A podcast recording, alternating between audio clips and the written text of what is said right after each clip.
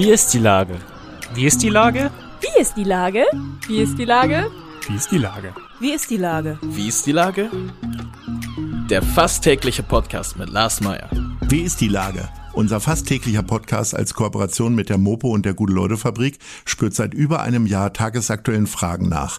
Macher, Musikerin, Models, Mütter und Politiker, genauso wie Schwestern, Schüler, Schlachter, Freiberufler oder Helfer, also prominente Lenker oder unbekannte Denker, kommen knapp 15 Minuten zu Wort. Die Auswahl ist rein subjektiv, aber immer spannend und überraschend. Mein Name ist Lars Meyer und ich rufe fast täglich gute Leute an. Unser Partner, der das diese Woche möglich macht, ist das Kulturbier von Wildwuchs zugunsten von Mensch Hamburg e.V. Guter Genuss für eine gute Sache. Das war Werbung.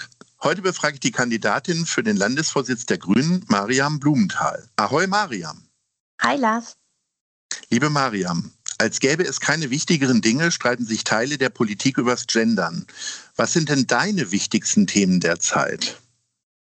Naja, also ich finde das Gendern schon auch wichtig. Ähm, ich würde es jetzt für mich ganz persönlich nicht zu dieser Zeit nach ganz oben stellen, aber ich möchte gar nicht äh, um abwägen zwischen wichtig und unwichtig. Ich denke, uns allen sollte klar sein, welche Bedeutung Sprache äh, für uns Menschen hat und welche Entwicklungen auch Sprache begleiten müssen.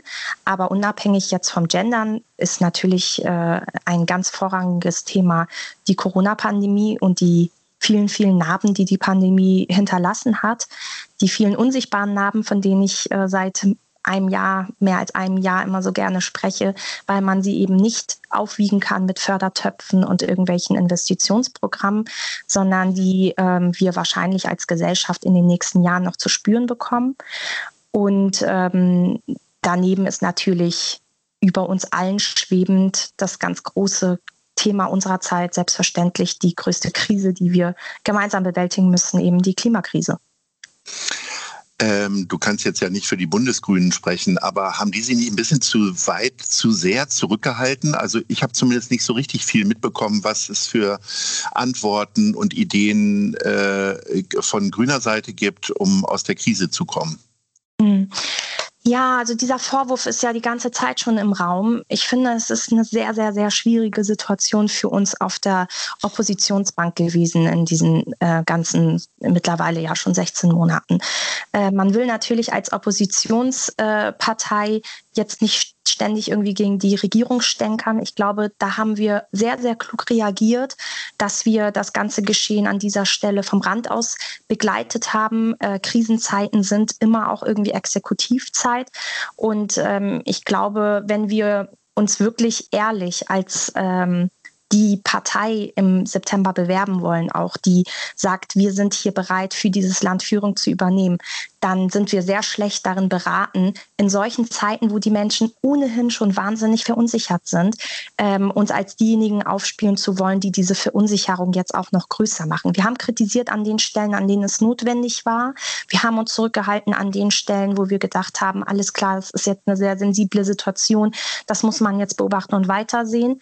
Ähm, und ich glaube, da haben wir im Sinne der Menschen, die diese schwere Zeit ja im Grunde in der Hauptlast tragen, äh, sehr gut reagiert.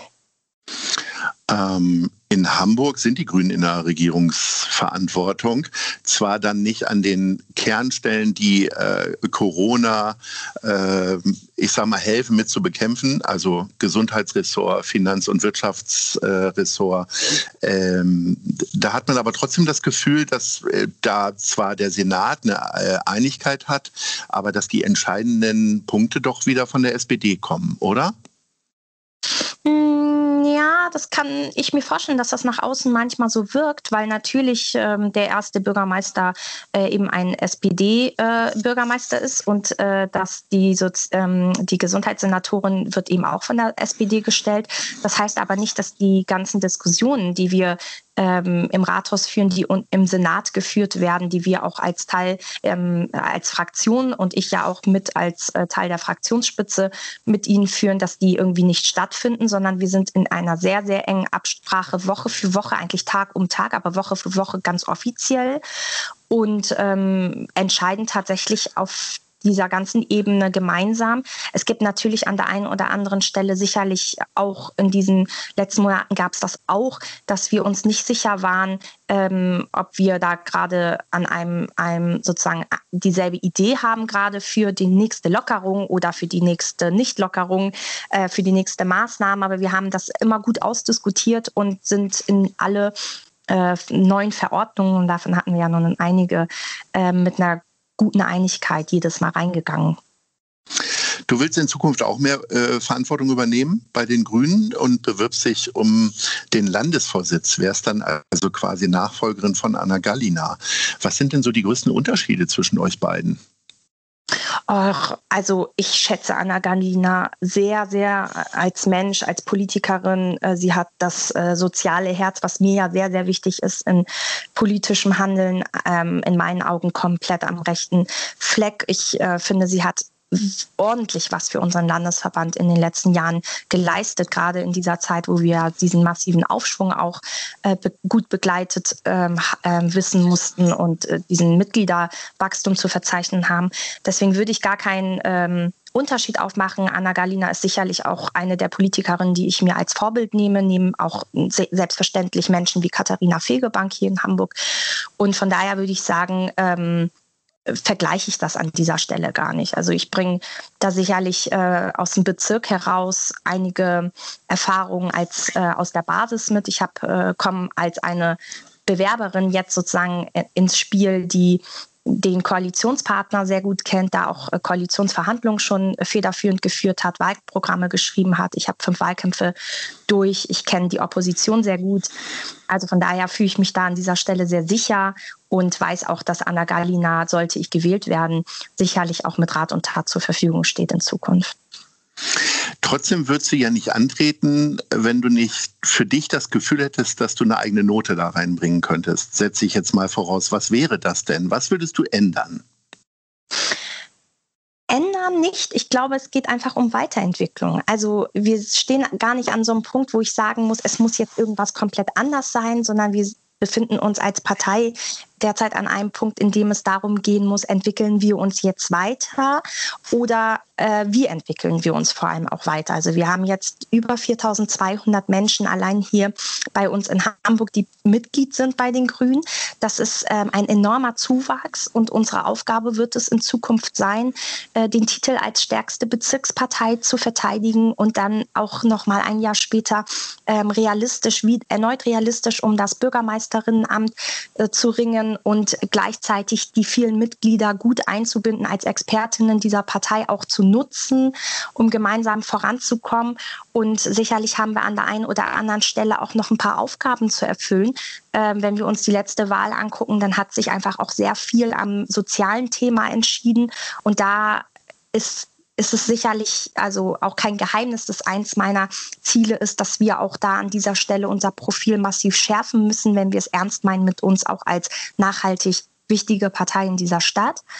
Und ähm, ja, also das denke ich, kann man äh, so als, als Hauptkriterium wahrscheinlich für meine Kandidatur an dieser Stelle erwähnen. Und in erster Linie geht es jetzt natürlich kurzfristig erstmal um die Bundestagswahl im September. Da wollen wir jetzt mal richtig attackieren. Mal gucken, was da alles drin ist. Denke mal, alles ist drin. ähm, wie sieht denn die Zukunft einer Partei aus, deren Parteiprogramm mittlerweile ja von jeder anderen Partei auch übernommen wurde? Also äh, Nachhaltigkeit, Klimaschutz, Umweltschutz und so weiter. Äh, was können denn so neue Themen sein, wo ihr möglicherweise nochmal äh, andere Positionen vertreten könntet als SPD, CDU, FDP und so weiter? Hm. Ja, also unser Parteiprogramm wurde ja nicht wirklich von anderen auch übernommen, sondern man merkt ja, dass da auch immer noch große Unterschiede sind. Das Urteil des Bundesverfassungsgerichts hat es ja auch noch mal ganz klar gezeigt, dass es tatsächlich uns Grüne an dieser Stelle braucht, auch wenn andere meinen, im Bereich Klimaschutz irgendwie jetzt plötzlich auch die großen Expertisen zu haben. So zeigt sich ja, dass es oftmals eben äh, leere Wort Worthülsen sind äh, für den Wahlkampf. Und deswegen ähm, würde ich da sagen, da sind wir immer noch das Original, da kann uns keiner äh, irgendwie was vormachen. Und da braucht es auch weiterhin uns. Da, da setzen auch die Menschen, die zur Wahl gehen, auch auf uns. Und deswegen müssen wir an dieser Stelle natürlich hartnäckig bleiben und uns auch treu.